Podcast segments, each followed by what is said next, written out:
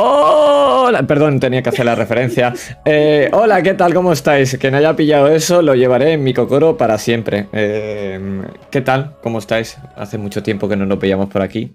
Hoy vamos a jugar a Ecos de Alma, una partidica que mm, nos va a contar aquí nuestra voz tenebrosa. Nuestro señor Jack de qué va. Así que vamos a presentarlo al primero, va, se lo merece. Que está ahí en la oscuridad un poco solico. Vamos a. ¿Qué tal? ¿Cómo estás, Jack? Hola, pues hoy, en la espera del exiliado alemán, vamos a jugar esta primera sesión de Ecos de Alma, que la llevo, llevo queriendo jugar esta partida pues desde que jugamos la primera y última de Raven. Y además vamos a jugar con los mismos personajes de Viejo Amor, de Viejo Gato, una partida maravillosa y espléndida. Solo tenía un problema, que era el máster, así que hemos decidido rebajarlo a nivel de jugador y ahora soy yo el máster. Es broma. Eh, que no, que no, que Adri sabe que su dirección fue sublime, así que ahora nos gusta tanto que queremos que interprete y me voy a encargar yo de dirigir. Además con esta mesa, que intenta ser la mesa de flores de algodón, pero no la consigue, porque tenemos una baja, un soldado caído en combate. Pero bueno, vamos a ver qué tal la partida. Genial, me, me dolería el corazón, pero la verdad es que... ¿Qué tal estás, Cometa? Vamos a, seguir con alguien que nos quiere un poquito más. ¿Qué tal? ¿Cómo estás? ¡Hola! hacerlo. Bien, bien, bien. Tengo que ensayarlo más o grabarlo por si me quedo sin voz. Para más consejos, síganme. Eh, pues muy bien, encantada de, de volver a, mi segunda casa, que hacía mucho ya desde el miércoles 30, no sé de qué mes. Mirad el calendario y donde sea miércoles 30, pues fue la última vez que estuve aquí. Y, nada, con muchas ganas de ver qué sale de esta partida que es de drama y de, y de muerte. Eh, no sé, no quiero ser te estás empezando a ganar la mala fama de que es, que es culpa tuya. creo que te la estás empezando a ganar. Creo. Hoy, hoy, lo... hoy lo comprobaremos a ver qué tal. Hoy lo comprobaremos a ver qué tal. Y por último, pero nunca menos importante, tenemos aquí a nuestro querido Sergio. ¿Qué tal? ¿Cómo estás? Pues bien, preparándome con el vinito. Dame, por favor. vamos a ir como a una botella por partida de Raven, así que si sigo llevando al Lilith, pues puede que acabemos mal, pero, pero bien. Bueno, de momento te tienes que gastar tres botellas. De momento. Mínimo. De momento tres. Pero con ganas que desde que jugamos, pues. Pues ha pasado mucho tiempo. Y a ver si entramos en mood, porque. Lo veo complicado. A ver cómo carrila Stormmaster. Lo, tiene, lo tiene dominado, lo tiene dominado. Si no, pues no le pagamos y ya está, no pasa nada. Pues... Pues nada, pues yo soy Adrián, aquí estoy. Hola, ¿qué tal? Eh, voy a jugar tras un poquito más adelante del 30 que no juego a rol, así que veremos a ver qué tal la cosa, ¿vale? Eh, y nada, te dejo los mandos, Jack. Así que lo que quieras comentar, contarnos, somos todo tuyo. Pues sí que quiero comentar que antes de volver a meternos dentro del mundo oscuro y gótico que es Raven, quería dar las gracias a Daniel Espinosa, tanto por los comentarios en redes como por haber creado el juego, que mola.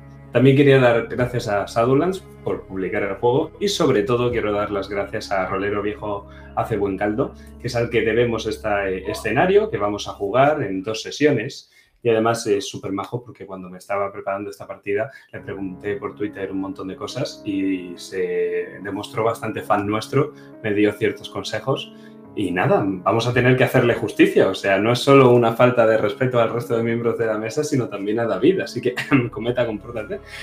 Eh, otras cosas, otras cosas. Bueno, ya sabéis, ya eh, mis jugadores lo saben, pero lo repito también para la audiencia. La partida de hoy es más introductoria que otra cosa. Vamos a dejar bien plantadas las semillas del drama, o lo vamos a intentar al menos, y por eso vamos a jugar algunas eh, escenas relacionadas con Anabel. Anabel es, es esa persona Corvus sobre la que gira todo. Hermana vuestra, prima de algunos, prometida, odiada, temida, amada. Vamos a verlo, vamos a explorarlo hoy y así los personajes pues se van a ir relacionando con ella en distintas escenas que vamos a improvisar en base a unas preguntas que ya pues los jugadores conocen, se las han repartido y van a improvisar escenas relacionadas con esto. No sé qué estáis escribiendo por el chat, pero por favor, deteneos. A Virginia y a Lilith ya las conocéis de la anterior partida, si la habéis visto. Si no lo habéis hecho, hacedlo, porque es una pasada de partida y la dirección de Adri fue impecable también. Y al personaje de Adrián, a Ludwig, todavía no lo conocemos, así que eh, va a ser en esta partida Ecos de Alma donde haga su debut. Y yo creo que no tengo nada más que decir. Así que, si me disculpáis un momentito, os puedo dar la bienvenida a Rainer.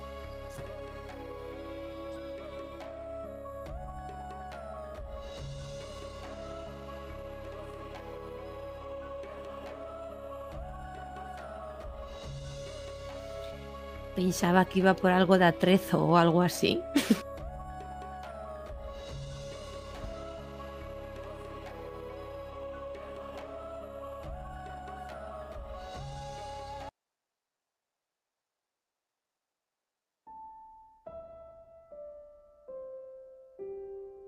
Fría y lejana, ahora queda la linde de vuestro amor.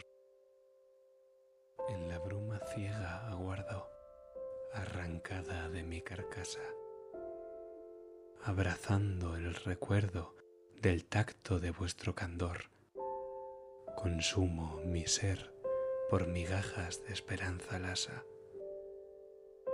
Por mor de alcanzaros, en pena me pierdo pues evitarlo no puedo, ni voy a quererlo. ¿Acaso en el alba neblinosa solo quedará, por siempre perdidos, mis ecos de alma? Ecos de alma, David Martín Mora.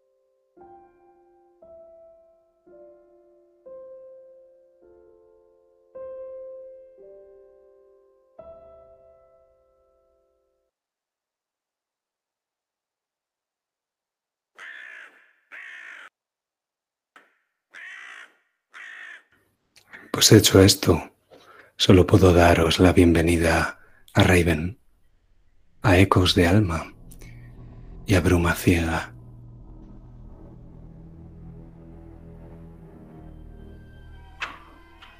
¿Nos escucháis?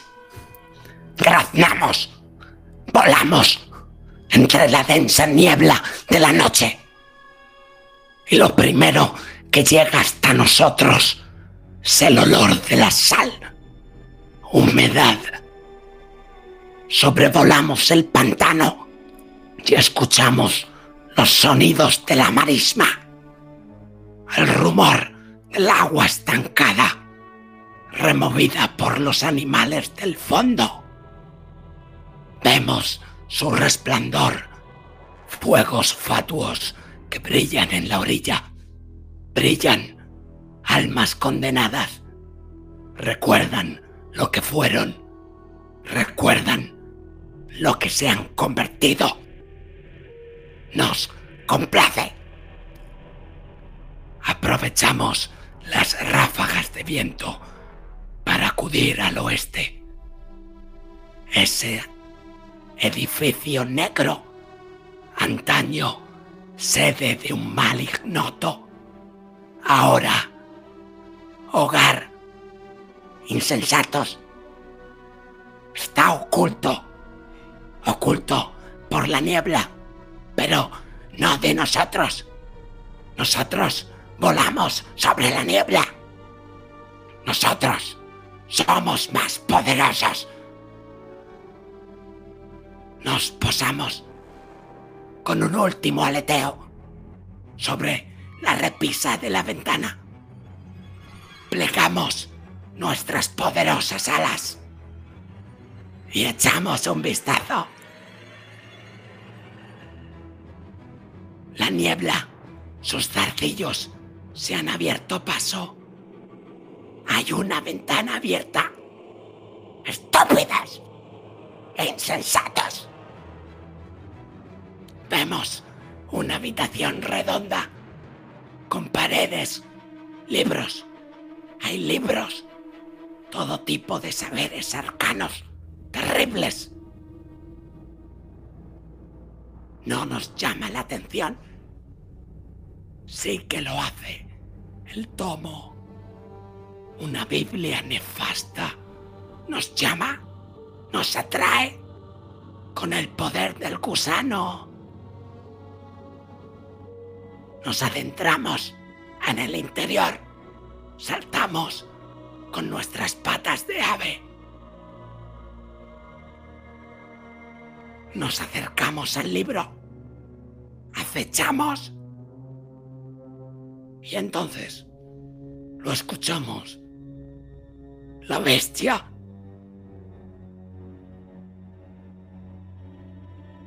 Hay veces. Pocas. Pero ¿cómo que se atreve a entrar aquí? Sí. Acércate más. Acecha porque... ¿Quién es el que acecha la oscuridad, verdad? Somos una sombra. Y avanzamos. Somos el silencio. Ellos se creen la noche, pero solo chillan. Esas alas, esas plumas.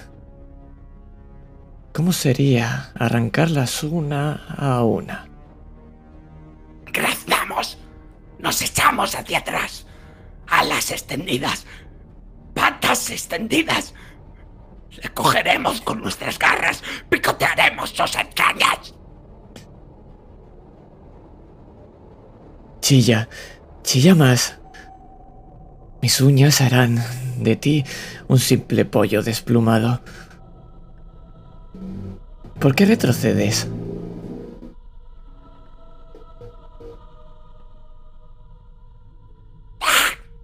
Nos hiere. Sus uñas nos hieren. Esta vez, la cabeza. Esta vez. Nos lanzamos a por él. Tan estúpido. Tan aparatoso. Todo el rato las hojas volando y es tan sencillo como apartarse y pisarle la cabeza. Porque ahora se puede mover lo que quiera. Y seguirá moviéndose solo hasta que hunda mis colmillos en él.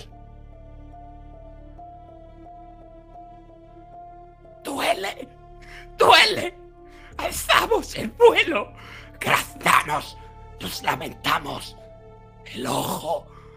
No esta noche. El gato no devorará al cuervo esta noche. Nos hacemos uno con la oscuridad. Dejamos que la niebla nos rodee. Malditos. Malditos. Lo lamentarán. Lo lamentarán.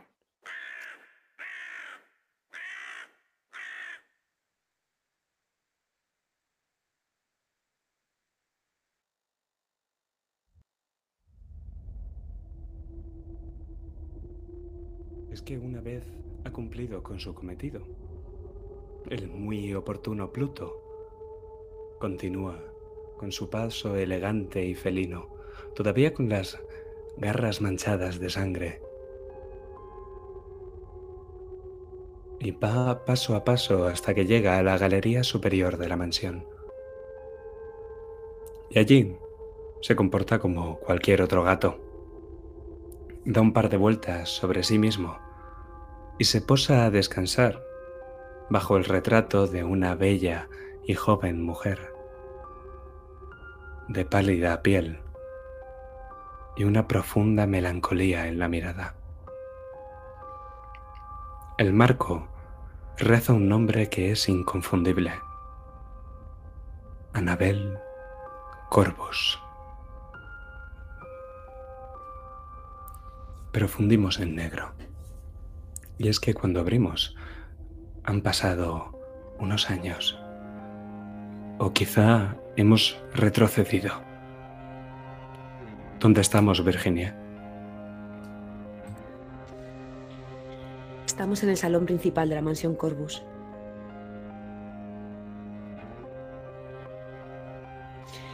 De fondo se oye el piano no sé cuál de los dos hermanos será el que lo está tocando.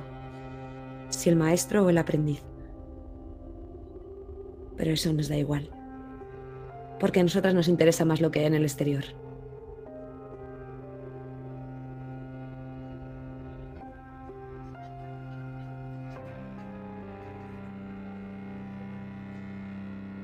Dos gotas de agua pueden ser tan idénticas que no se distinguen al caer. Lo mismo pasa con Anabel y conmigo. Gemelas. Mirarnos es como mirar a través de un espejo. Y por eso será que de tanto mirarnos, nos hemos cansado de nuestros rostros, de nuestras vidas, y nos gusta mirar a los demás. A los que pasean por debajo de nuestra ventana. Y nos gusta inventarnos sus vidas. O mejor dicho, nos gusta inventarnos cómo serán sus muertes.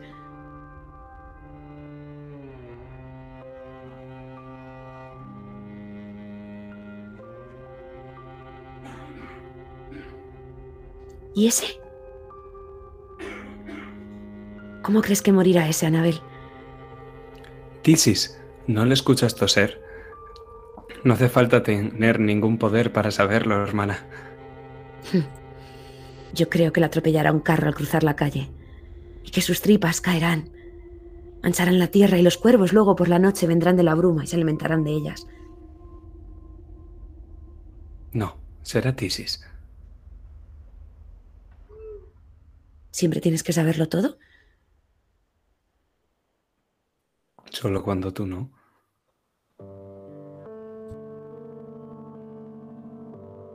Vale. Tisis. Ganas. ¿Y aquella? Mm. ¿Un caballo?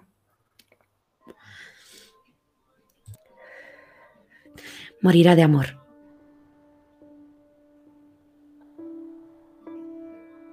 Eso no vale.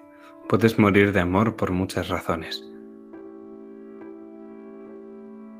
Es No. una razón para morir, no es una causa. ¿Quién sabe? Quizás algún día esa mujer se le pare el corazón cuando ve al hombre que ama. No te estarás mirando al espejo, hermana. Trago saliva y no le contesto. ¿Crees que no me he dado cuenta? ¿No te has dado cuenta de qué?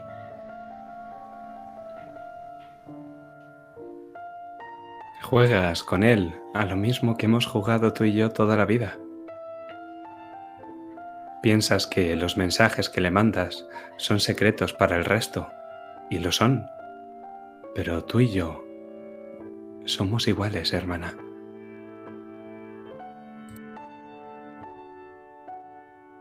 Ya no quiero jugar. Y me levanto y dejo a Anabel sola mirando por el ventanal.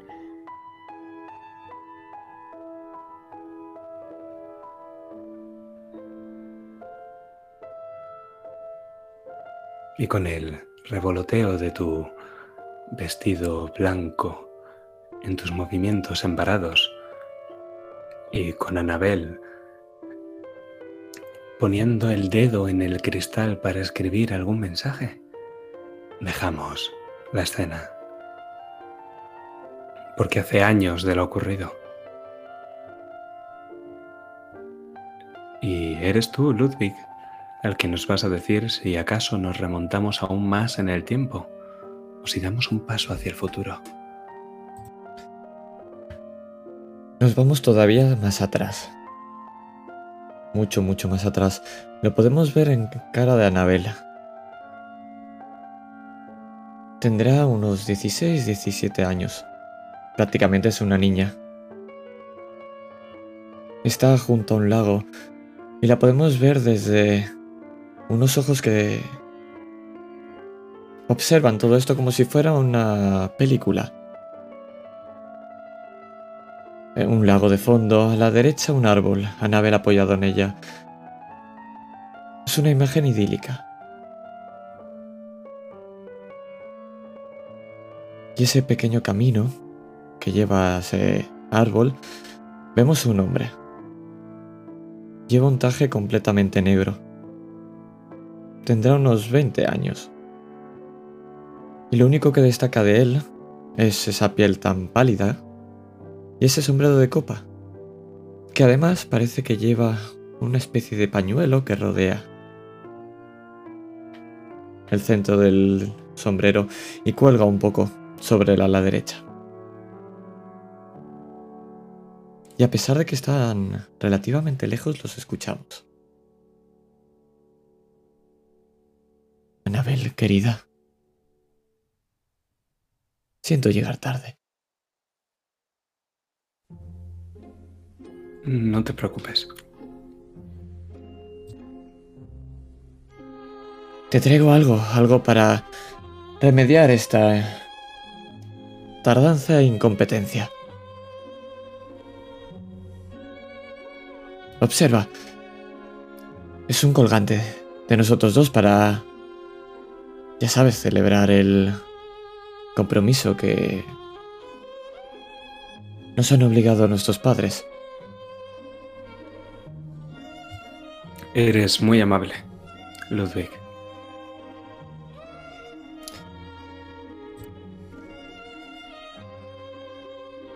Voy a dejar una cosa clara. No me vas a llamar Ludwig. Yo soy tu futuro marido. Me vas a tratar con un poco de respeto. ¿Queda claro? Queda claro, Lord Corvus. Así está mejor.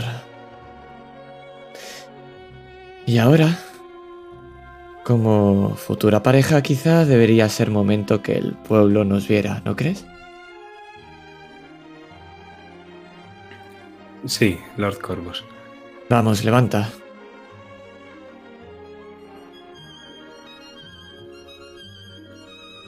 Y es que lo que nosotros vemos es como esta pareja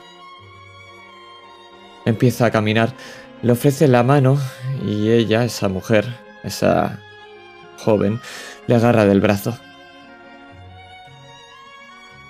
Pero nosotros lo que vemos, si nos alejamos de esta ya no tan idílica película, es un muchacho con el pelo negro detrás de unos arbustos.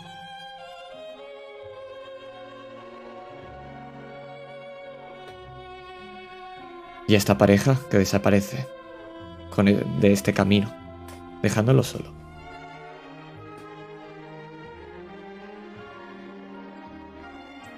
Y cuando el verde que nos rodea y el azul del lago acaban ocupando todo el plano, desapareciendo los colores de las ropas de estas figuras, casi desde las esquinas vamos fundiendo en negro hacia un punto en el centro. Un punto que se abre, porque hemos visto a la familia de Anabel. Hemos visto su amor, o más bien desamor. Y queda una cosa por ver. Porque Anabel ya no está entre los vivos. ¿No es así, Lilith?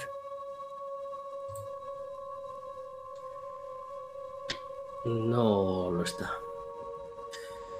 Ni aquí entre los vivos ni en la niebla. Nadie consigue encontrarla.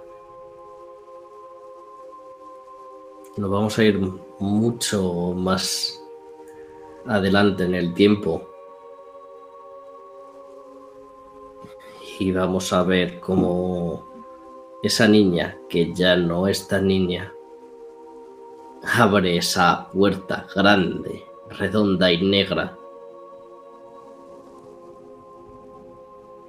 del estudio de su hermana mayor.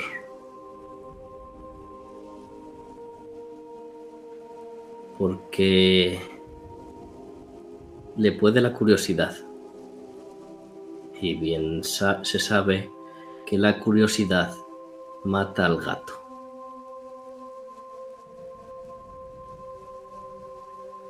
Entra a curiosear y escu- escucha una leve brisa viniendo detrás de un gran armario donde están los vestidos de su hermana.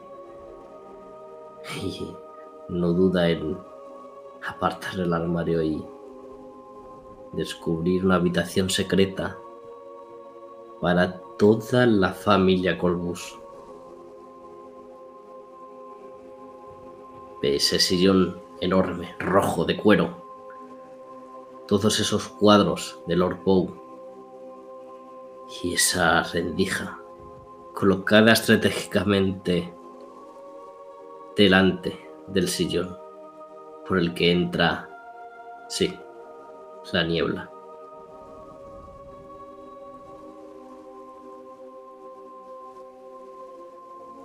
Se queda teniendo contacto con esa niebla durante un rato hasta que escucha la puerta.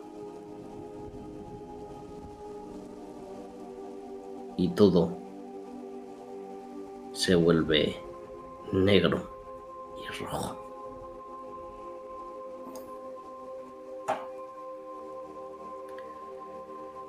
Escucha pasos, unos tacones que retumban y que cada vez están más cerca.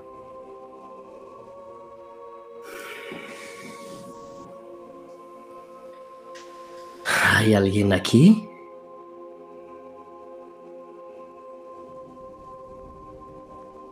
¿Quién osa entrar en el estudio de un artista? ¿Quién se atreve?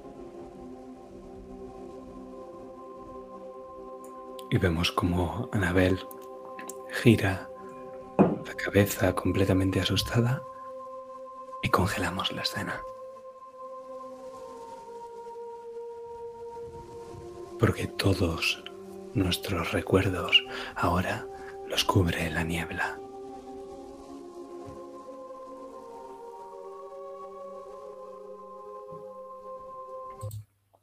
Y eso debería ser todo.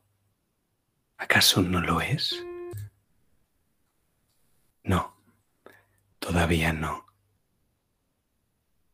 Bastón, paso, paso, bastón, paso, paso, pasillo, puerta.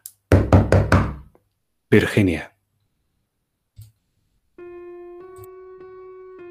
¿Sí? Perdona que te moleste, querida. Vengo a decirte que me marcho. ¿A dónde? Padre y madre requieren mi presencia de modo inexcusable.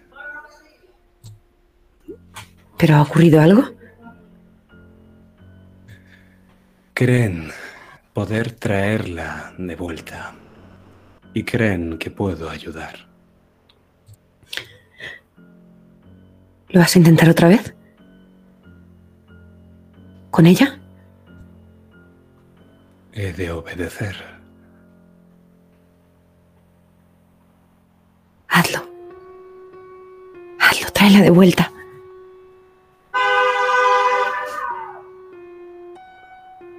Reclaman mi presencia. Solo quería decirte que en mi ausencia quedas al cargo de la casa y de los corvos. Te ocuparás de ellos hasta que llegue nuestro primo. Y te ocuparás de nuestro primo también. Así lo haré. Ya sabes que no podemos permitirnos que ocurra algo parecido. No quedamos tantos al fin y al cabo. Lo único que tienes que hacer es volver con más de los que, habéis, de los que os habéis ido. Y yo intentaré que no se vayan los que aquí dejas. Adiós, Virginia. Adiós, hermano. Y fundimos en negro.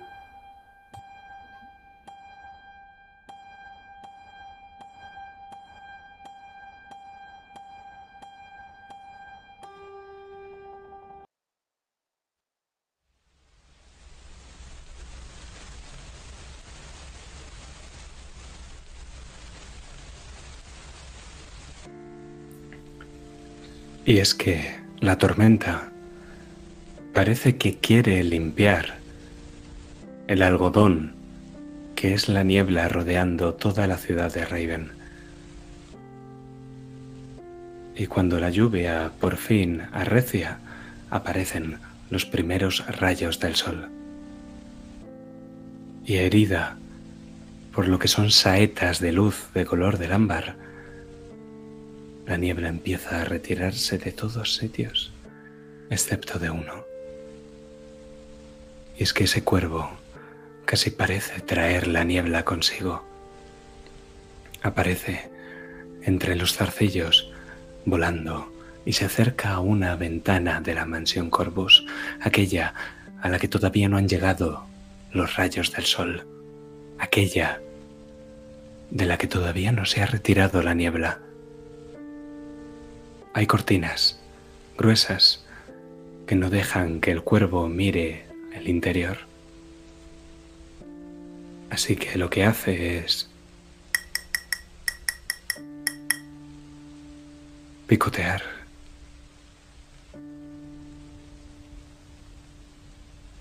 Si solo fuera picotear.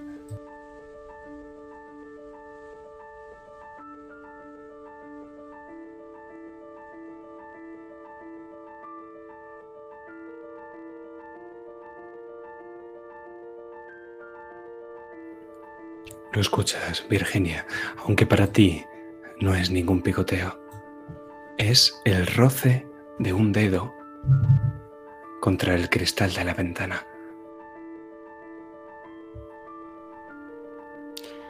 Me levanto corriendo de la cama.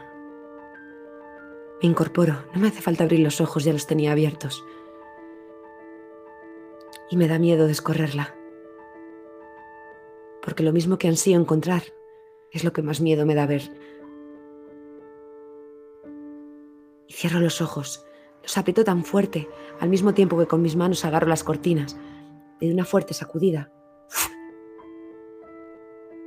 Abro las dos a la vez. No hay cuervo.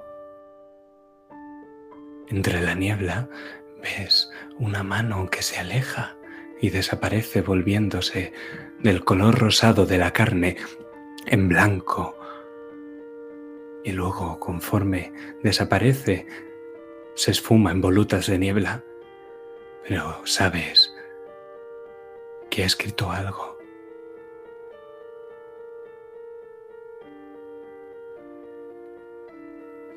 Hay un Me acerco al mensaje. cristal. Me acerco al cristal. Pego mi vista, busco la altura desde donde se alejaba la mano. Estoy segura que es ella, que es Anabel. Hay algo. leer ese mensaje. Es un mensaje secreto.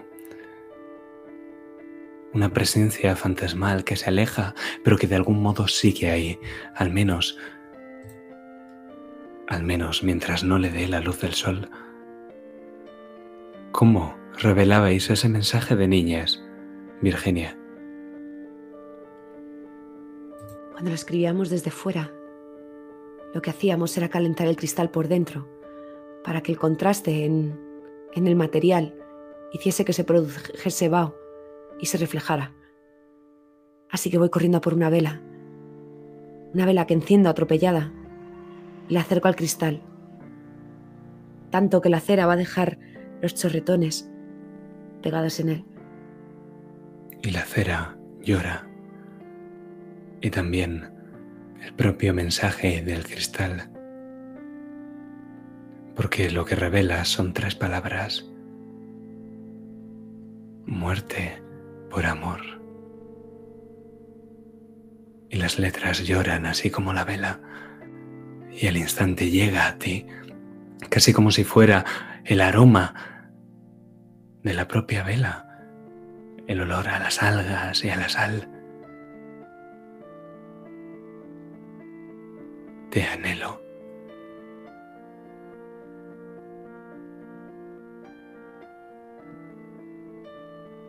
Anabel. Anabel.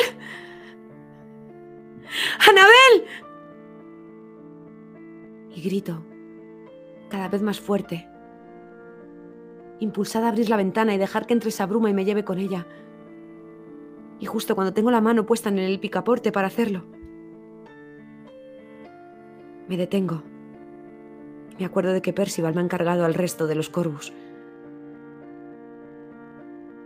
Y apoyo la frente en el cristal, mezclándose mi propio llanto con el de las propias palabras, resbalando a la vez y haciendo que se desdibuje muerte por amor.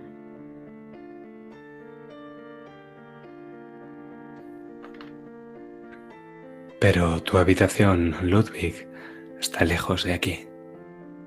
Y tú no escuchas los gritos de Anabel.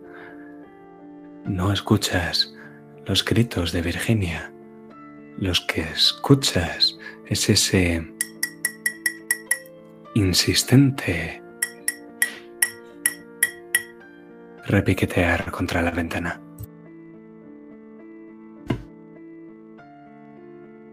Me levanto. Dejo ese libro que estaba escribiendo y cojo esa vela. Lo que podemos ver mientras caminamos es la sombra que genera el cuerpo de Ludwig contra la pared. No lleva el sombrero, pero sí que vemos como ese pañuelo va colgando porque ahora está en su cuello. Un pelo largo, despeinado y negro igual que la sombra. Se acerca a esa ventana. Y agacha y gira la cabeza mirando al cuervo. Veo que él también la gira y lo imito. Tiene solo un ojo. Un ojo que te devuelve como si hubiera un tú pequeñito dentro de su mismo ojo, como si te atrapado ahí dentro. Y al instante sientes que toda la habitación se vuelve fría, muy fría, como si la temperatura descendiera varios grados y el vello se te eriza en la piel. Inconscientemente me llevo la mano al cuello, como si quisiera apretarme más ese pañuelo, y doy un par de pasos hacia atrás. Pero cojo valor y me vuelvo a enfrentar a ese cuervo. Ya lo hice una vez. Mm, Pero si es un cuervo, ¿qué estoy pensando? Y escuchas como al otro lado de la puerta el gato araña con fuerza y bufa. El cuervo simplemente grazna.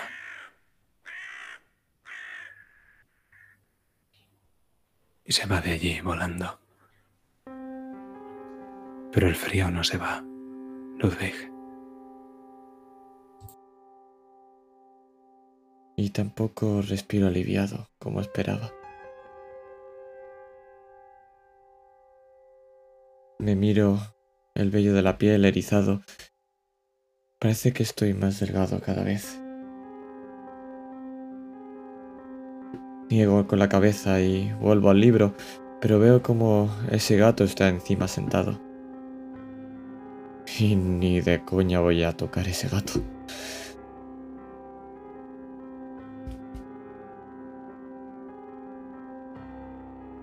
Fue negro una vez, al menos eso te han contado, pero lo que tiene ahora, más o menos a la altura del lomo, es una extraña mancha blanca que desde cierto ángulo podría parecer un hombre ahorcado. Pero qué tontería, ¿no? Lo que me vuelve a erizar los vellos de punta es ese ojo que le falta. ¿Como al cuervo? Como al cuervo. Pues Pues creo que nos vamos a quedar mirando ese ojo felino que sabe tantas, tantas cosas. Y nos vamos a ir a la otra habitación. ¿Pero qué digo a la habitación? Nos vamos al mar. O quizás un río. Desde luego está salado, Lilith. Está salado y te ahoga. Y está oscuro. Porque no hay velas en el fondo del mar.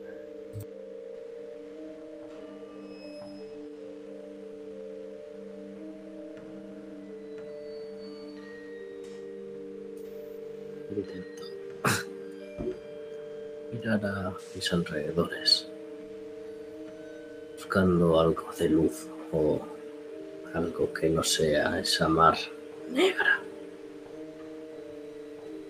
Es como si fuera la propia oscuridad la que tira de ti hacia abajo. Y es como si hubiera lazos de esa oscuridad que se atan a tu propio cuerpo y alguien estuviera estirando hacia abajo, como si la niebla se hubiera vuelto negra y le hubieran salido tentáculos. Puedo mirar hacia abajo. ¿Ves un pasillo? Está oscuro, pero puedes ver. Voy hacia el pasillo. Sientes que te estás ahogando. ¿Decides ir hacia abajo, entonces?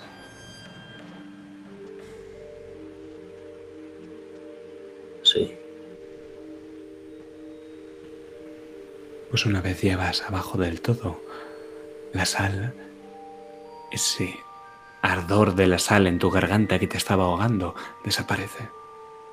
Y lo que ves ahora es que el pasillo cubierto de salitre acaba en una especie de brecha en la roca. Y de la brecha hay una especie de zarcillo de niebla como si fuera un jirón con la forma de una mano.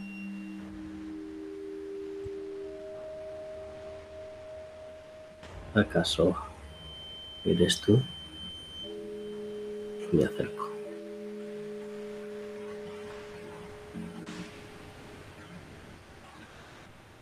La mano poco a poco se va volviendo más corpórea y sí, distingues sus dedos largos, sin los callos de los pinceles. Solo puede ser la mano de una de ellas dos. Pero puede ser la mano de cualquiera de las dos.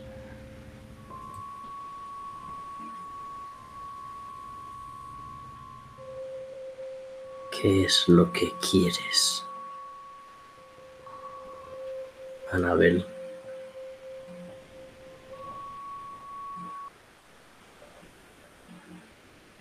Y entonces de nuevo, sal.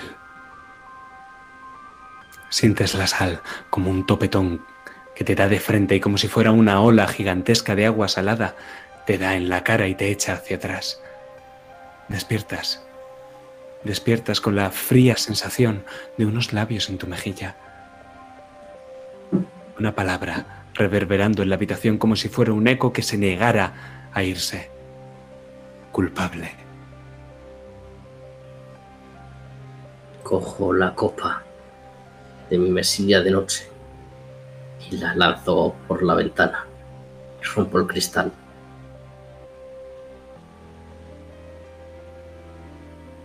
No es mi culpa. Fue la tuya. Pero si me quieres hacer culpable, adelante.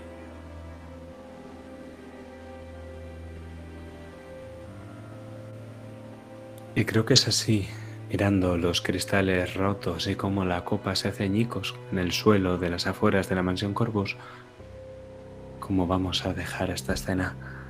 Desde luego alguien tendrá que arreglar esa ventana. ¿Qué puede pasar? ¿Que se cuele la niebla? Pero os acabáis levantando. Os vestís, os ocupáis de vuestros quehaceres habituales tras esta noche tan peculiar, o quizá madrugada más bien. Lilith, brevemente, ¿qué haces cuando te levantas? Cuéntanos.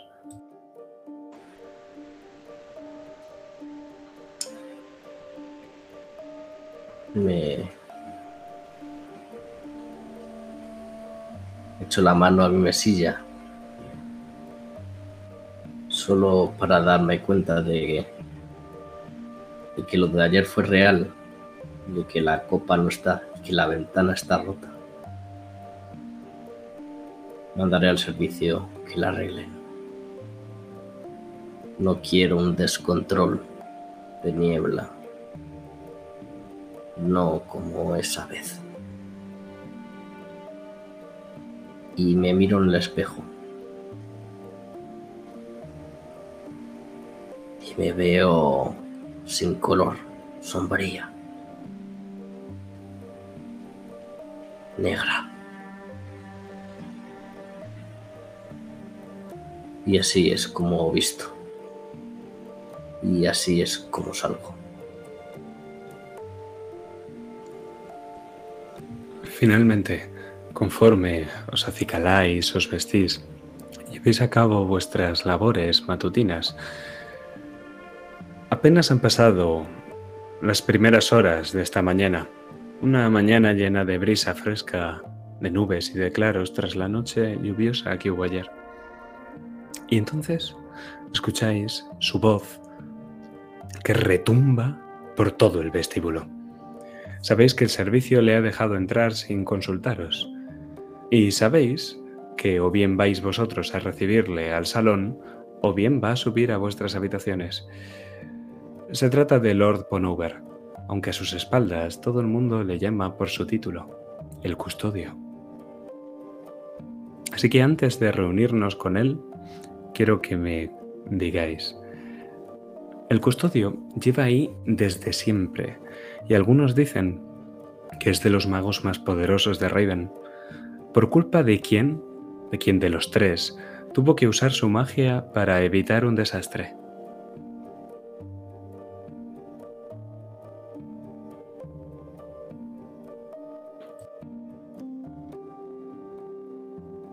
¿Qué fue lo que ocurrió, Lilith? Brevemente.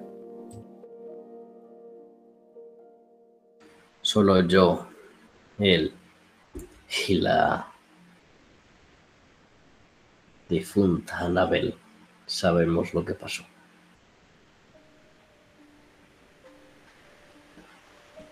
Muy bien. Y decidme de los dos que quedáis, ¿a quién obligó a sufrir un castigo por el bien de la familia?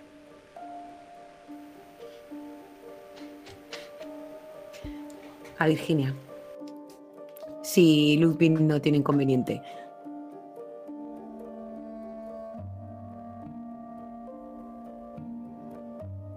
¿Y cómo fue?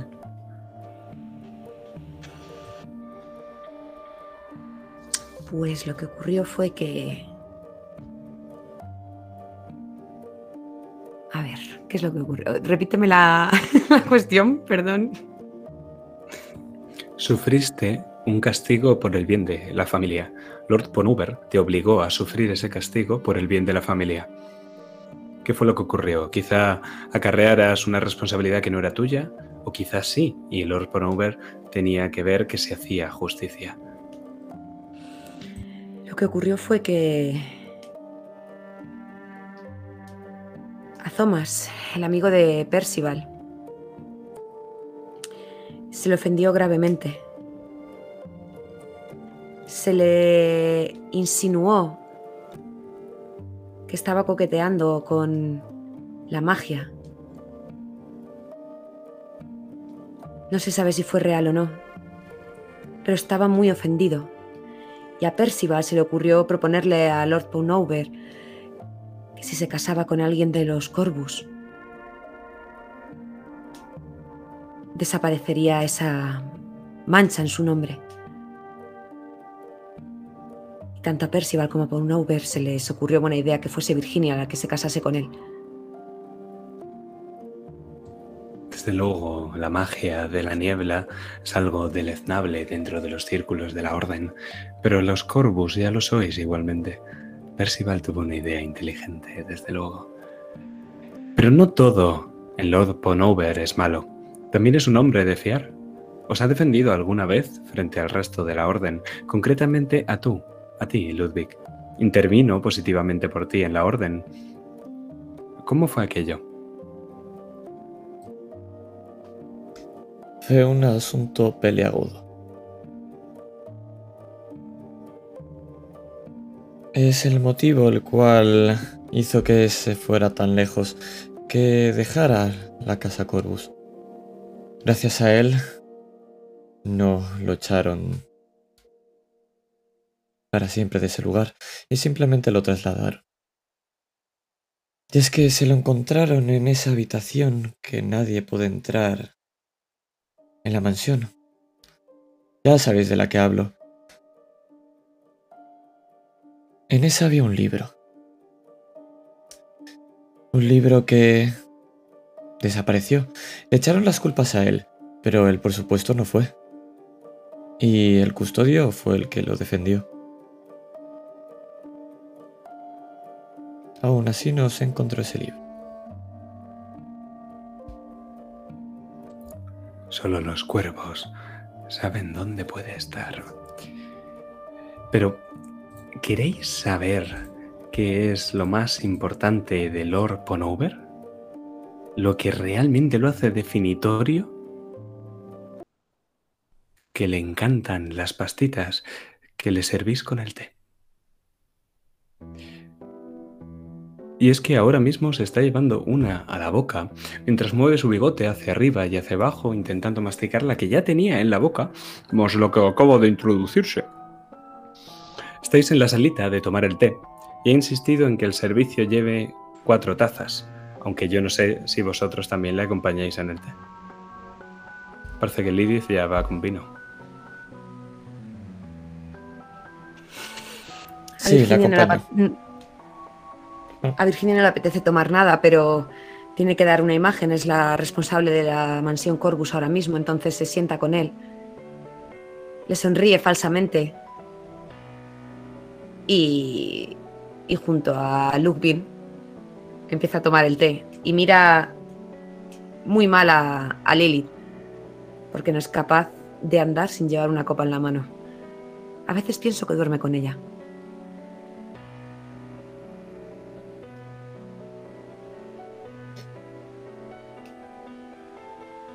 Pego un Eh, mira con desdén. Estoy en el medio de esas dos miradas y la miro a la una y a la otra. Me siento incómodo. Miro a al Lord. Me Está mojando tomo una pastita en el té, ahora mismo. No habéis vi- visto nunca a nadie hacerlo, por lo menos tú no, Ludwig, aunque ya sabéis que es una costumbre las últimas tres veces que ha ido, está buscando nuevas formas de comérselas. Mm. ¿Cuánto tiempo sin verte, Ludwig, chico? Cuéntame, ¿cómo te ha ido el viaje? largo y cansado, Lord. Largo y cansado. Nunca le ¿Y llegué a padres? agradecer. Bueno, ya sabe. Eh, bien, bien, bien. Están... Bueno, muertos desde hace un 10 años, así que imagino que bien. Bueno, mientras no te los hayas encontrado otra vez. Y Percival. Gracias, Virginia. ¿Dónde está el mayor? No puede ser que llegue tarde. No quiere venir a tomar el té. Eh, Lord Pownover eh, va a tener que disculpar a mi hermano Percival. Ha tenido que salir a atender unos asuntos fuera de aquí, pero me ha dejado al cargo, así que cualquier cosa que tenga que comunicar a la familia puede hacerlo, que yo le transmitiré sus palabras. ¿Te ha dejado al cargo? Lo miro como diciendo, ¿te extraña? ¿Qué pasa? con ¿No puede dejar al cargo a una mujer? ¿Así eres? Lo extraño es que no dejé a la mayor al cargo. Pero bueno, Si la, si mayor pudiese estar consciente el 50% del día al menos, quizás lo hubiese hecho. Sabes que soy perfectamente consciente llevando 20, 25 copas de vino. ¿Cómo van tus cuadros, Lilith? ¿Has probado algo nuevo o sigues reinventando el viejo? Siempre pruebo cosas nuevas. Eso valía hace 20 años, pero creo que sigues con el mismo lienzo. ¿Me pasas una de esas? Virginia tiene que llevarse la taza de té a la boca para tapar la sonrisa que se la dibujado. Con tus mismas pastitas. Lord. Cada Hay vez cosas- son mejores. Hay cosas que no cambian. ¿Y qué hay de la doncella de Wilfred? Hablando de cambios. Esa de la que me habló la última vez. ¿Vivian? ¿Se sabe algo más de ella? ¿Cuándo piensan prometerse? Eso creo que debe preguntárselo a Wilfred. ¿Que, que se van a prometer? Pero, pero ¿qué desfachatez es esa? ¿De quién fue la idea? Bueno, ideas de compromisos peores se han visto en este techo y... En fin, Son. Creo que fue de Virginia. no. O de Lily. ¿Idea mía? ¿Que se prometieran? No, no, eso ha sido idea mía, pero él estaba muy ilusionado con ella, su Bibi. Es un enamoradizo. ¿Qué le vamos a hacer? Bueno, aunque disfruto enormemente de vuestra compañía, la Orden me ha hecho entrega de un mensaje. De una invitación, de hecho. Le tiendo la mano para que me la entregue. Ves una carta lacrada con el sello de la Orden, que es nada menos que un cráneo de un cuervo que ha sido quebrado. Toda una declaración de intenciones, ¿no crees? Mientras la coges y la abres, Lord Ponover sigue intentando vocalizar.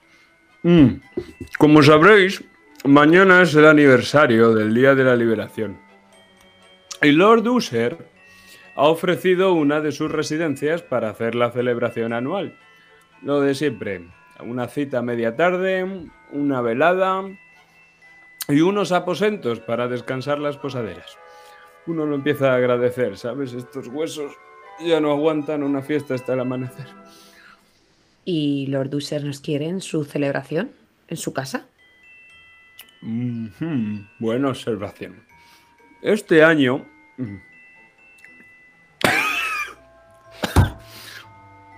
Lady Tome. Tamerlane. Sí. Be- bébate, bébate. Me le ofrezo mi Beba, taza. beba, beba. Gracias, hijo. Este año, Lady Tamerlane ha intercedido en vuestro favor para que se extienda una invitación a los Corvus. Para variar. No he podido sino secundar la moción y aquí la traigo. ¿Cree que es buena idea que nos reunamos en la misma habitación que Lord User? ¿Los tres? Estará también toda la orden. Y yo. Yo creo No. que es, solo hace falta que vaya la responsable.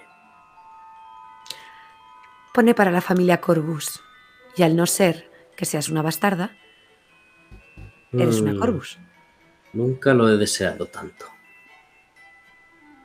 La verdad es que el veneno que hay en el sobre es dulce, pero sigue siendo veneno. El día de la liberación es el día de la victoria sobre la logia, pero también la victoria sobre Lord Poe Corvus. Así que no ir implica dar la espalda a la ciudad y además un desplante para Lady Tamerlane. Pero ir implica enfrentaros al rechazo de la orden. No es fácil ser un Corvus. Yo lo sé. En fin, yo solo soy un mensajero.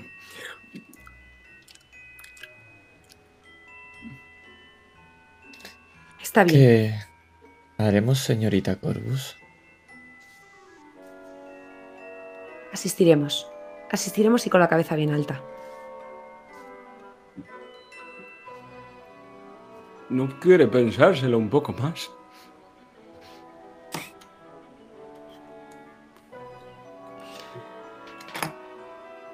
Desigual. Dame una servilleta. ¿Puedo llevarme unas cuantas? Empieza a guardarlas en una servilleta y hace como una especie de petate. Pida más en cocina si ve que no son suficientes. Sí, sí, se, se puede retirar ya, Lord. No se preocupe, Gracias. querida. Ya he cargado el carruaje. Nos vemos esta noche, pues. Recordad Así que será. nos pille la niebla.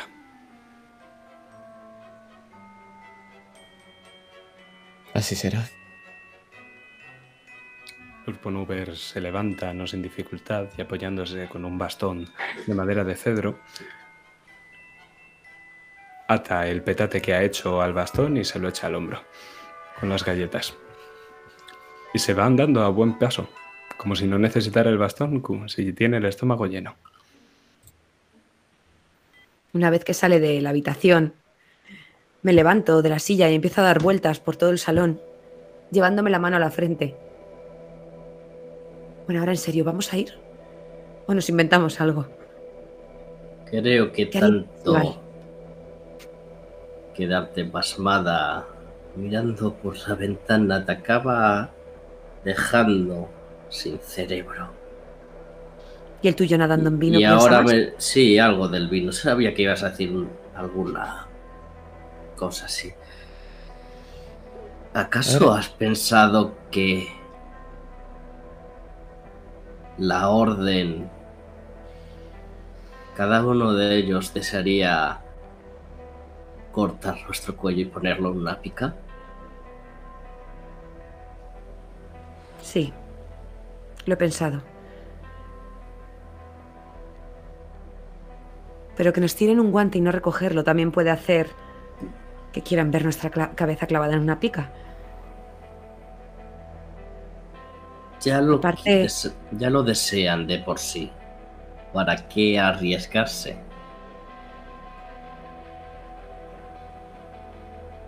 Pero, ¿y Lady Timmerline qué, qué, qué interés puede tener en que vayamos? ¿Por qué intercede por nosotros? ¿Matarlos, quizás? No es su estilo. Me acabo la taza del té y escucháis cómo hace el clic, clic, clic en el platito. La responsable de esta noble casa ha dicho que iremos. Ya es tarde para arrepentirse. Preparad vuestras cosas y marchemos. ¿Acaso eres un Corvus de verdad? Por suerte o por desgracia estoy igual de maldito que tú. ¿No había alguien mejor para entregar el... No, Wilfred, ¿dónde estaba? Está encargándose de la herencia del tío. Ah, entiendo por qué ha ido él y no ninguna de vosotras. Dejadme que me prepare. Nos vemos aquí abajo.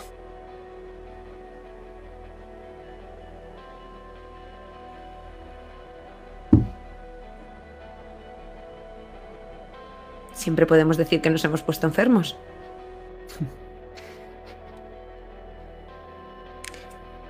Y con esas palabras, y con Lilith una contestación en la boca que al final acaba ahogando en vino, nos vamos de esa escena.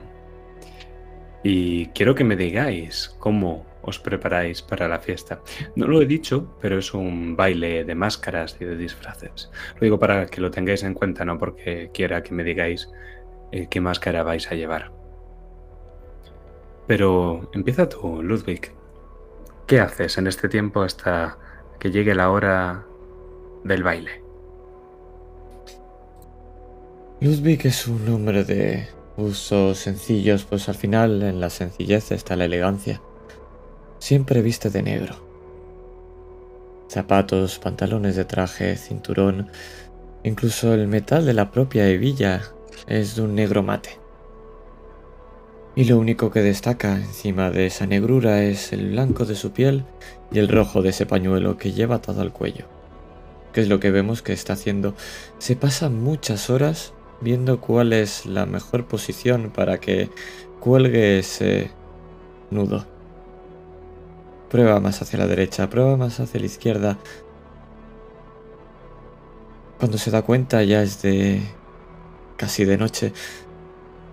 Le va a pillar la niebla. Lo que sí que coge es ese sombrero de copa que siempre lleva con él.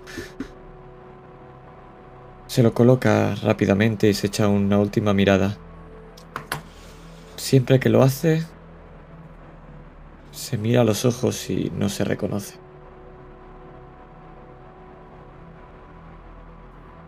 Se marcha.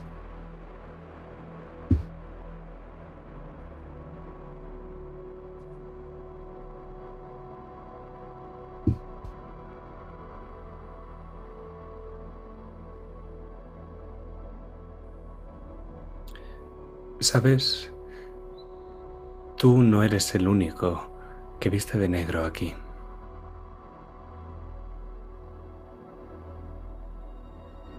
Lo ves, apoyado en uno de los árboles de fuera. Lo ves a través de la ventana.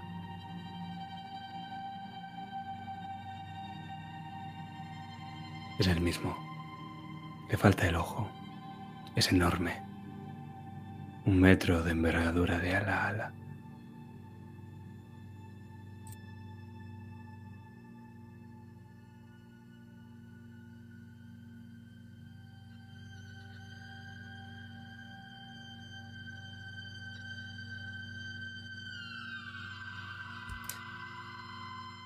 Lo veo antes de marcharme, perdona.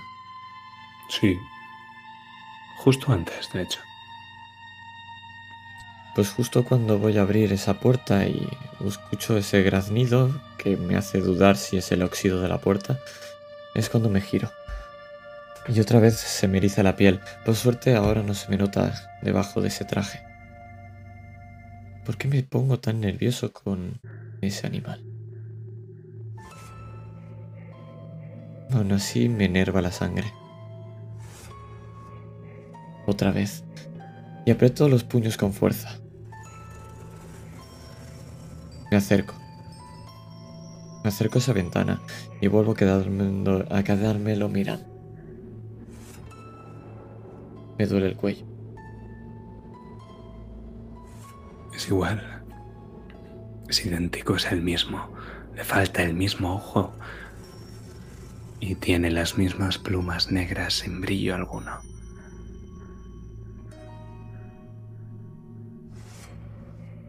Me acerco lo máximo que puedo a la ventana y me quedo mirando a ese ojo, a ese animal, pero no lo miro a él. Me miro a mí mismo reflejado en esa cuenca negra. ¿Me estás acechando?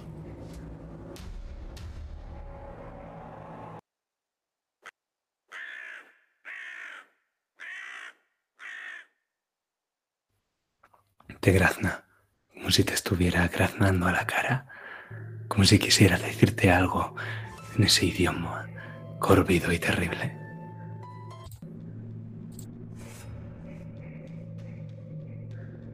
Sucio y apestoso animal.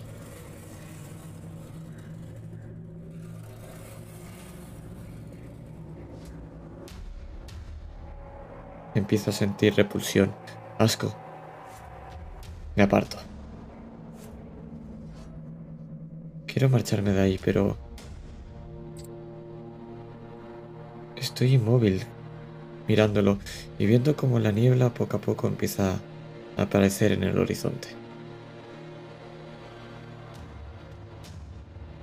Niego con la cabeza y lo que voy a hacer es acercarme a la ventana. Voy a cerrar las cortinas como si cerrara un telón para que desaparezca ese animal.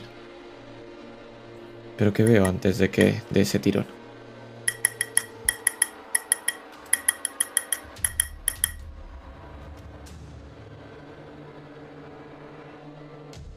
Pues ves cómo picotea. Y cómo picotea tanto y tanto y tanto y tanto en el mismo punto que el cristal empieza a gritarse.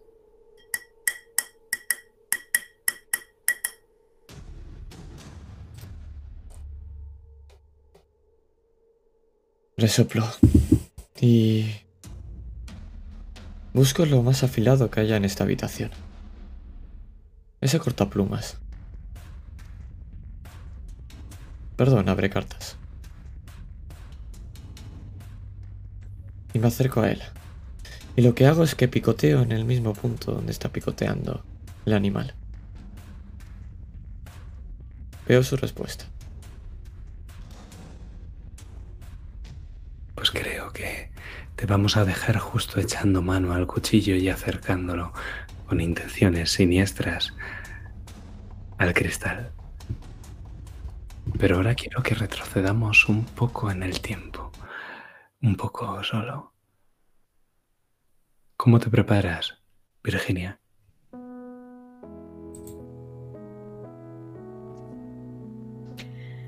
Virginia lleva mucho tiempo que no que no sale de la mansión, quitando el viaje a la casa del tío, no no se siente cómoda fuera de estas paredes, prefiere estar en su dormitorio o en la biblioteca, en algún sitio tranquilo donde no haya mucha gente.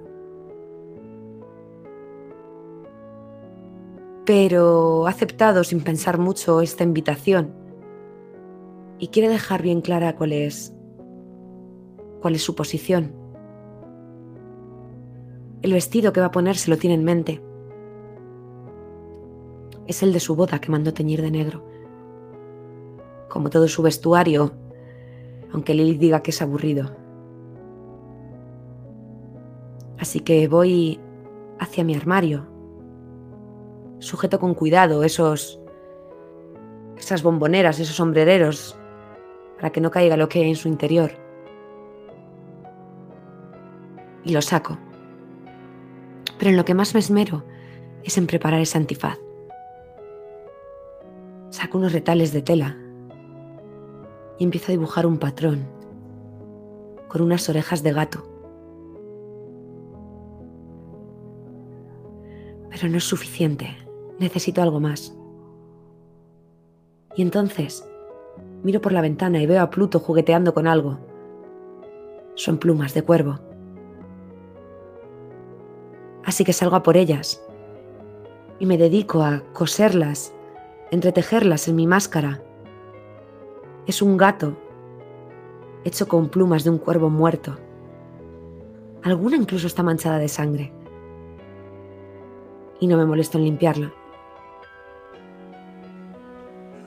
Y peino mi negra melena, recogiéndola en una trenza de raíz que cae hacia un lado, sobre mis hombros descubiertos, pues el vestido los deja al aire. Es negro, ceñido, con volumen a la altura de las caderas.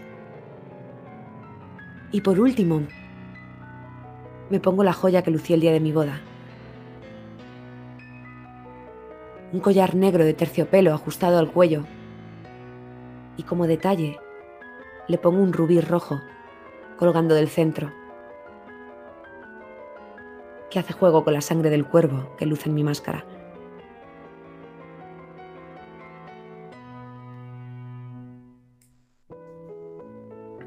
Pluto te llama desde atrás. Está justo en la puerta de la habitación y golpea con su cabeza aquello que ha cazado para ti. Es el cadáver de una rata.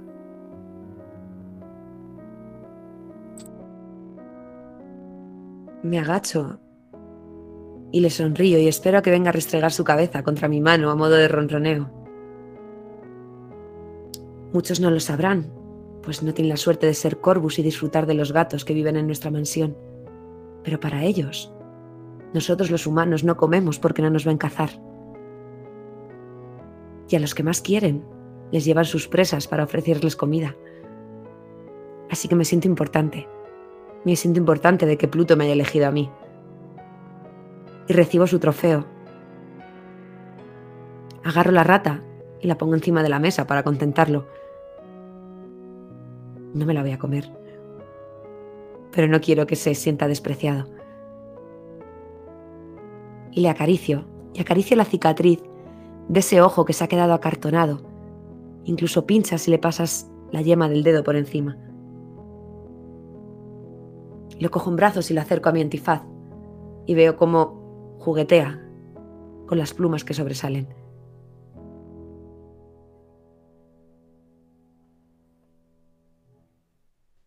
Y es ahí donde te dejamos a ti.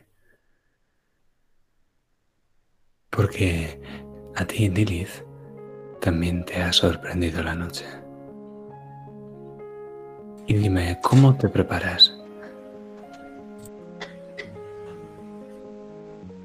Pues antes de empezar a vestirme, estoy en mi cama, sentada y recuerdo algo, algo que tengo escondido debajo de, de mi armario. Y lo cojo. Es un medallón pequeñito. Era de Anabel. Virginia tiene otro igual.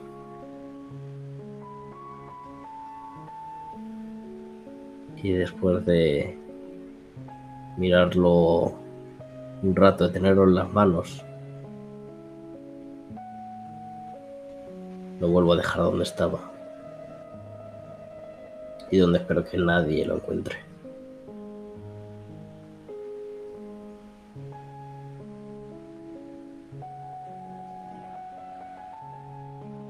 ¿La has olvidado? Lilith.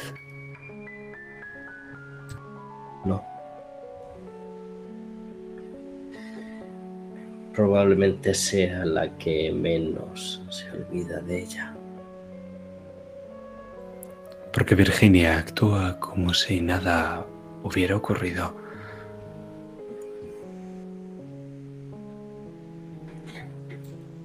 Y caen unas pocas lágrimas que tarda un poco en secarme.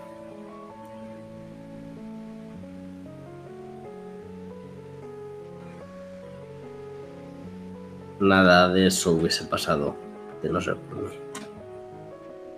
Aunque no quiero aceptarlo. Ya me empiezo a vestir.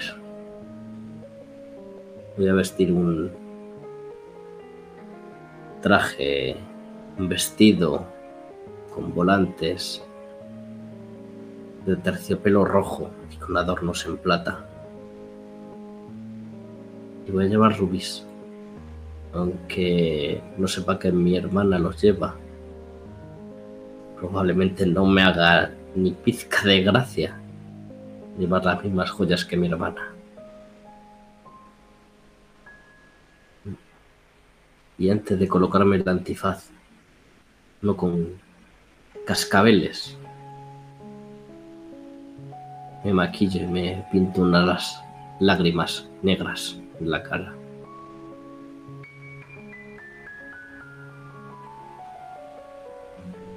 Coloco los guantes. Ya estoy lista para salir. Llora. Lloran las lágrimas que tienes en la cara y llora también el gato en tu puerta. Ese condenado gato. El gato de Virginia.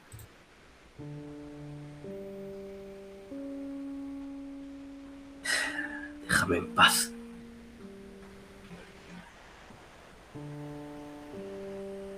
Tiene el pelo erizado. Y te bufa. Pero no es a ti. Es casi como si intentara llamar tu atención. ¿Qué quieres? Condenado animal. Y entonces lo oyes.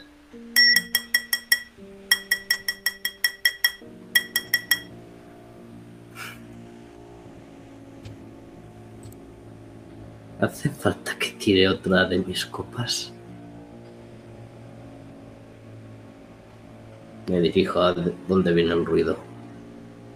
El gato echa hacia adelante por el pasillo y corre tan rápido como un rayo negro por la alfombra del pasillo hasta que llega a la habitación de Ludwig, que está entreabierta. El gato se escurre hacia el interior de forma silenciosa.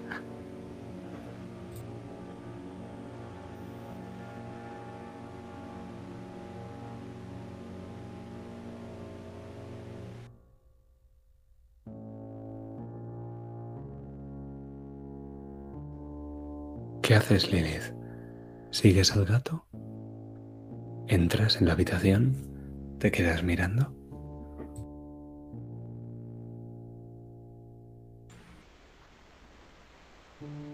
Sello la habitación. Y ahora sí, sigo al gato.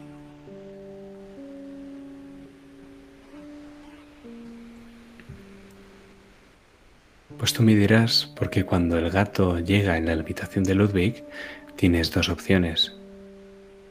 Mirar por la, rendija que hay abierta de la puerta, qué es lo que hace Ludwig en el interior, o de dónde viene ese repiqueteo. O puedes entrar de sopetón. O puedes no hacer ninguna de las dos cosas. Voy a espiar un poco lo que Dios sepa que hace Ludwig. Pues tú me dirás, Ludwig, ¿qué haces?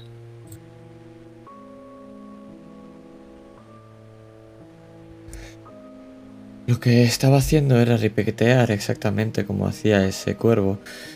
Y lo que quiero hacer es, con todas mis fuerzas, intentar atravesar ese cristal y intentar arrancarle a ese ojo con que le falta a ese cuervo.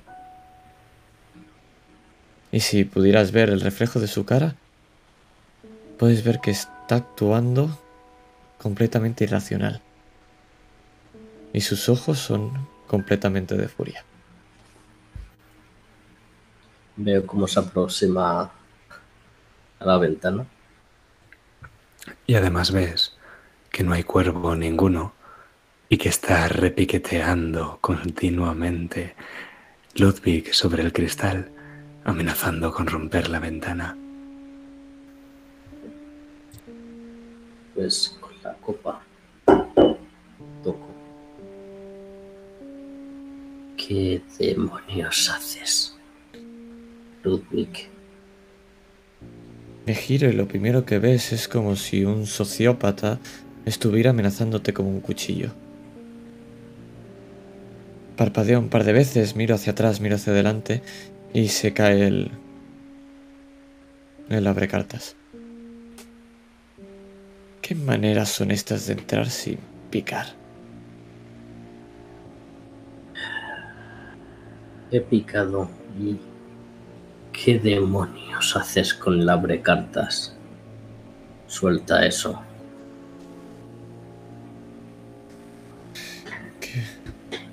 Y que me lo diga la que está con la copa de vino. Márchate de aquí. Puedo hacer lo que quiera con esta cabeza de cartas, no soy un niño. Ten cuidado, no te vayas a cortar.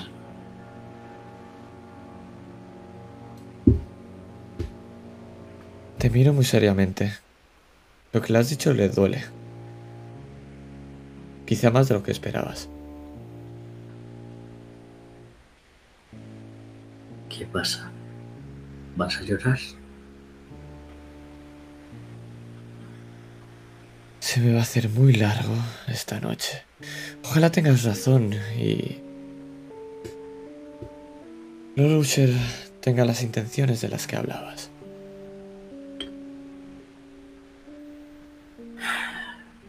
A ti también te matará. ¿Te quieres que De te mayor o menor secreto? grado eres Corvus. Como nosotras dos. Te voy a contar un secreto. ¿Ah, sí? Me hace- Mm. Soy todo oídos. Me acerco mucho a ti y sin mirarte y quedándome de perfil para que mi cabeza esté al lado de la tuya, como si quisiera pasar por la puerta, pero me quedara hombro con hombro pegado, te digo. Lord Usher tiene razón. Todos los Corvus merecemos morir. Te pego un empujón y salgo de la, de la habitación.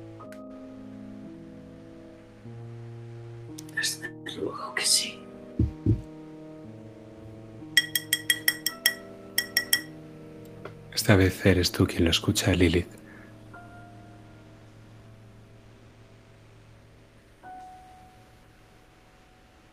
Cuando lo escucho, miro a mi alrededor, ver dónde se ha metido ese endemoniado gato. No, no es el gato.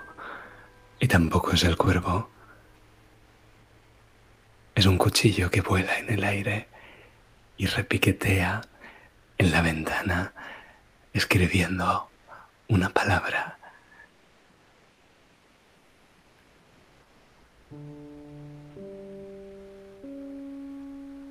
Culpable.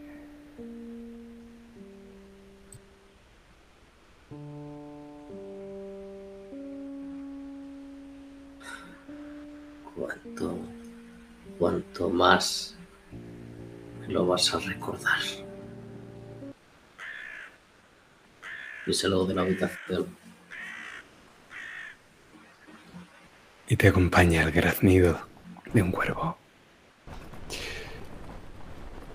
Pero esta vez las calles de Raven nos reciben. Una vez más, una de tantas otras. Veis como, pese a que la niebla ha aparecido ya en el horizonte, se están ultimando los preparativos del día de la liberación. Y la lluvia que cae de vez en cuando no va a echar al, al traste con los preparativos.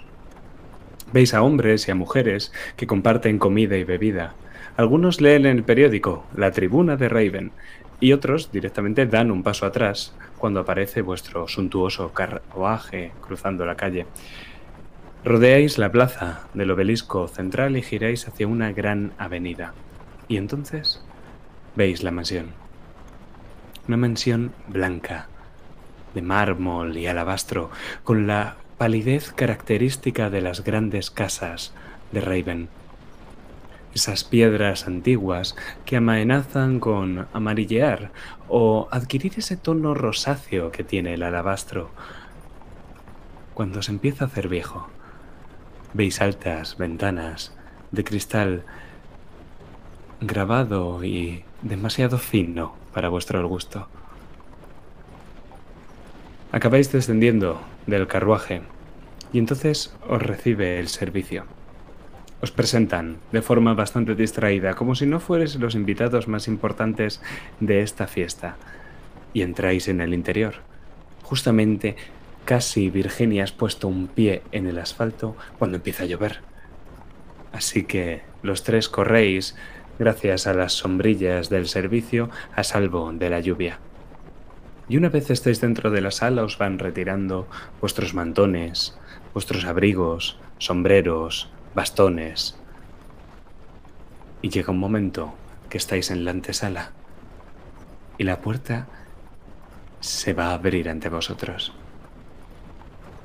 dando comienzo a la mansión, al lugar donde se celebrará la fiesta, claro, el salón de baile. El protocolo implica que tenéis que acudir cogidos de los brazos, al menos dos de vosotras. ¿Lo hacéis?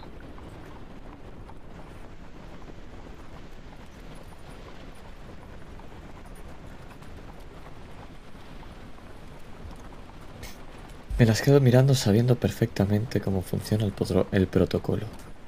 Y estoy expectante a ver cómo me van a decepcionar. Justo en ese preciso instante me doy cuenta de que Virginia ha sido tan aguda de llevar también rubíes rojos.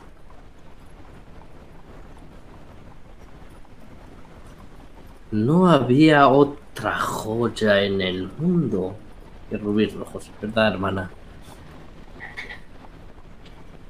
No sé, dímelo tú.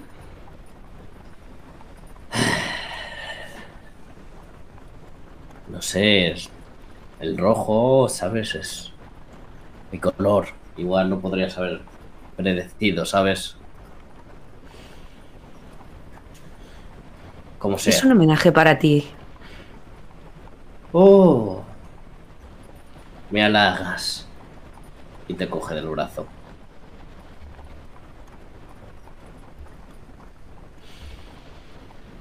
Y lo acepto. Suspiro y niego con la ¿Y cabeza. tú, Ludwig, vas a ir delante o detrás de ellas? Delante, por supuesto. Al menos podrán ver algo. Que sea la primera imagen de los Corvus sea algo respetuoso y normal. Cuando vamos entrando, no sé si Ludwig me escuchará o va lo suficientemente adelantado, pero Lilith sí que lo hace. Lo que voy a decir es, esta noche somos Corvus. Y bastante gente va a ver aquí con ganas de asesinarnos como para que también lo hagamos entre nosotros. Aunque por dentro me quieras matar y arrancarme de un bocado el rubí que cuelga de mi cuello, soy tu hermana, soy tu sangre. Así que comportémonos como la familia que somos. Lo sé de sobra, hermano. Aunque tú me veas como un monstruo sin corazón, que solo bebe vino, siento más lo que tú te crees. Y sí, frente a enemigos comunes, la unión nos hace más fuertes. Yo suspiro para mí, aunque también probablemente me escucharéis. La última vez que escuché que somos hermanos, murieron personas. Esperemos que hoy no sea igual. ¿Decías algo? También va por ti, Ludwig, ¿eh? ¿Os apetece un baile? Ya señaló la puerta.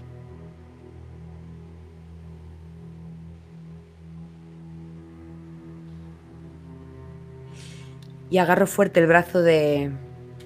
de Lilith. Y yergo la cabeza para que lo primero que se vea nada más pasar sea ese gran antifaz de gato, que no es nada discreto, aunque sea en color negro, para cruzar la puerta. Y es en ese momento en el que veo las plumas del cuervo. Estás loca, ¿verdad? Loca. Homenaje. Otro es otro homenaje. ¿Tú quieres que nos maten aquí a todos? ¿Sabes cuál es su insignia? Una calavera de cuervo partida.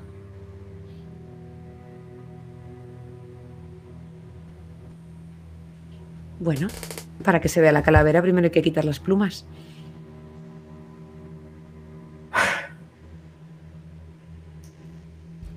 Sabes, creo que será mejor que vayáis vosotras delante. Y nada más Sí. de esto. Os dais cuenta de que la multitud ya se ha girado y os está mirando. Empezáis a caminar con la barbilla bien alta y la gente os hace gestos de saludo. Otros mantienen la mirada con desafío, la mirada clavada en esas plumas de cuerpo. Algunos se acercan, os reciben, musitan unos saludos corteses. Hay de todo. Los hay cordiales, los hay efusivos, los hay protocolarios y los hay envenenados, claro. Un grupito de jóvenes damas, ninguna mayor de los 30 os mira tapándose la boca con abanicos. Tienen las máscaras en la otra mano quitadas, como si quisieran que las reconocierais. ¿Habéis venido? Algunas pensábamos que ya no ibais a acudir. ¿Por qué? ¿Llegamos tarde? Sí. Una pregunta. ¿Quién demonios sois? Nada importante, ¿verdad? Se ríen y cubren sus risas con los abanicos mientras se alejan de vosotras. Y delante veis la gran sala, las mesas con la vajilla y la cubertería, el servicio vestido de negro y de blanco repartiendo algo de comida en bandejas de plata. La disposición del lugar está perfectamente planificada, dejando un espacio en el centro que creo que ya sabéis para qué es. Es el baile de máscaras del Día de la Liberación y entendéis lo del baile y lo de las máscaras, pero hasta que no os dais cuenta de cómo es el decorado, no os dais cuenta de que este es el Día de la Liberación.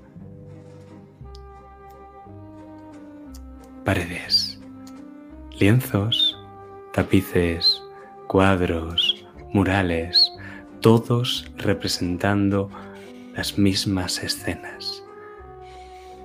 La victoria sobre la logia, la derrota de Lord Poe Corvus y la muerte de su estirpe. Los asesinos de los cuadros, los asesinos de vuestros ancestros os miran con soberbia, con sus ojos pintados y las manos manchadas de plumas y sangre de cuervo.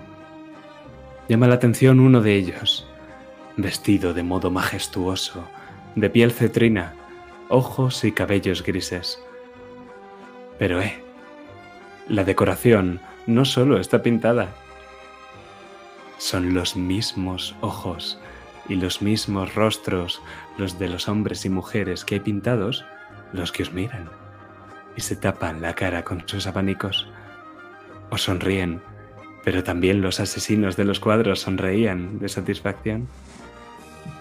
Al fin y al cabo, el clan de los Corvus sigue vivo. Y la orden también. Y vamos a verlo a modo de barrido. Entre los cirios, las lámparas de araña y los candelabros veis a un hombre joven, vestido de rojo, que alza la copa hacia vosotros y os sonríe con unos dientes perlados y una lengua que casi parece bífida y vamos a avanzar, haciendo un barrido también hacia la otra punta de la sala y entonces una mujer de cabello castaño y ojos verdes se quita unos delicados guantes de seda y se muerde el labio mirando en vuestra dirección. Y por último vemos cómo en el balcón que preside esta gran sala, el gobernador de Raven, el jerarca de la orden, Lord Rufus Usher, se aferra a la barandilla y clava sus ojos grises en vosotros.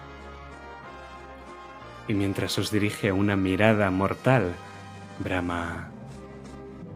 ¡Que empiece el baile!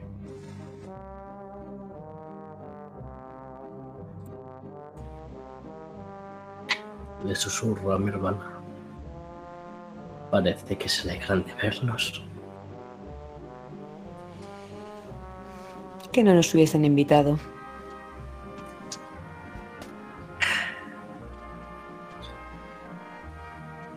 Tú sonríe y contesta de manera breve. Lo mismo digo. Creo que sería bueno mandar un mensaje, ¿no creéis?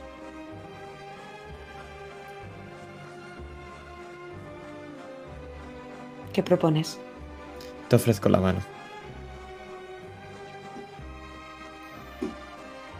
Acepto. Y con esas dos manos ligándose, nosotros hacemos un nuevo barrido hacia arriba, un plano cenital, y conforme los dos os acercáis a la pista de baile, nosotros salimos de allí. Y salimos de la mansión blanca para ver que la niebla la ha cubierto por completo. Y que casi, haciéndose corpóreo, a partir de los zarcillos de la niebla, aparece un gran cuervo negro. Un cuervo al que le falta un ojo. Y es que ese cuervo no viene solo. Pero lo último que vamos a ver es un zoom hacia su ojo, pues en el interior de la negra pupila hay una pequeña Anabel que grita pidiendo ayuda.